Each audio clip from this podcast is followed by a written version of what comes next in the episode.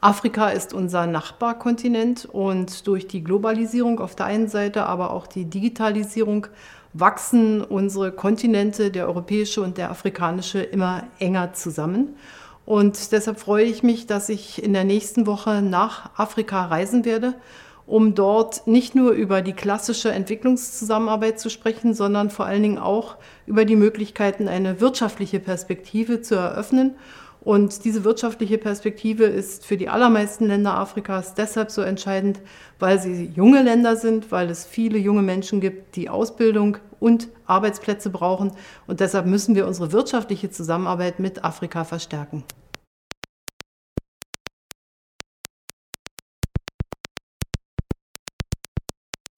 Alle drei Länder, Senegal, Ghana und Nigeria, sind demokratisch regiert.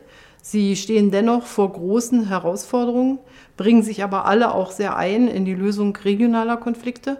Und deshalb glaube ich, dass wir hier ganz besonders unterstützen sollten, wenn es um wirtschaftliche Perspektiven geht. Ich werde von einer Wirtschaftsdelegation auch begleitet. Und die Länder haben aber auch große Herausforderungen, zum Beispiel Nigeria, wenn es um den Kampf gegen Terrorismus geht. Und auch hier werden wir darüber reden, wie Sicherheit und Entwicklung am besten zusammengebracht werden. Meine Reise nach äh, Senegal wird die erste sein, die ich in dieses Land unternehme, genauso auch nach Ghana. Und insofern freue ich mich auf diese beiden Länder. In Nigeria war ich schon, aber auch dort freue ich mich, dass ich wieder zum zweiten Mal hinfahren kann.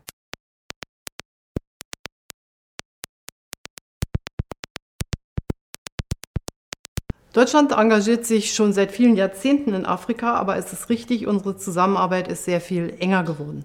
Das hat etwas zu tun damit, dass auf der einen Seite der afrikanische Kontinent noch große Entwicklungsschritte vor sich hat, aber die Afrikanische Union auch in den letzten Jahren sehr viel selbstständiger ihre Interessen artikuliert.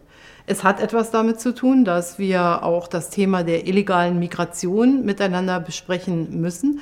Afrika hat viele Konflikte, da fliehen zum Teil Menschen mit äh, unter sehr, sehr schwierigen äh, Bedingungen. Aber wir wissen auch auf der anderen Seite, für die deutsche Wirtschaft können die afrikanischen Länder ein guter Zukunftsmarkt sein. Andere Länder sind hier schon sehr aktiv.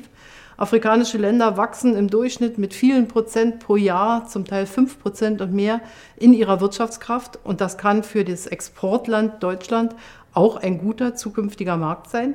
Deshalb haben wir während unserer G20-Präsidentschaft auch die sogenannten Compacts with Africa geschlossen, an denen einige Länder teilnehmen, unter anderem eben auch diejenigen, die ich jetzt äh, bereise.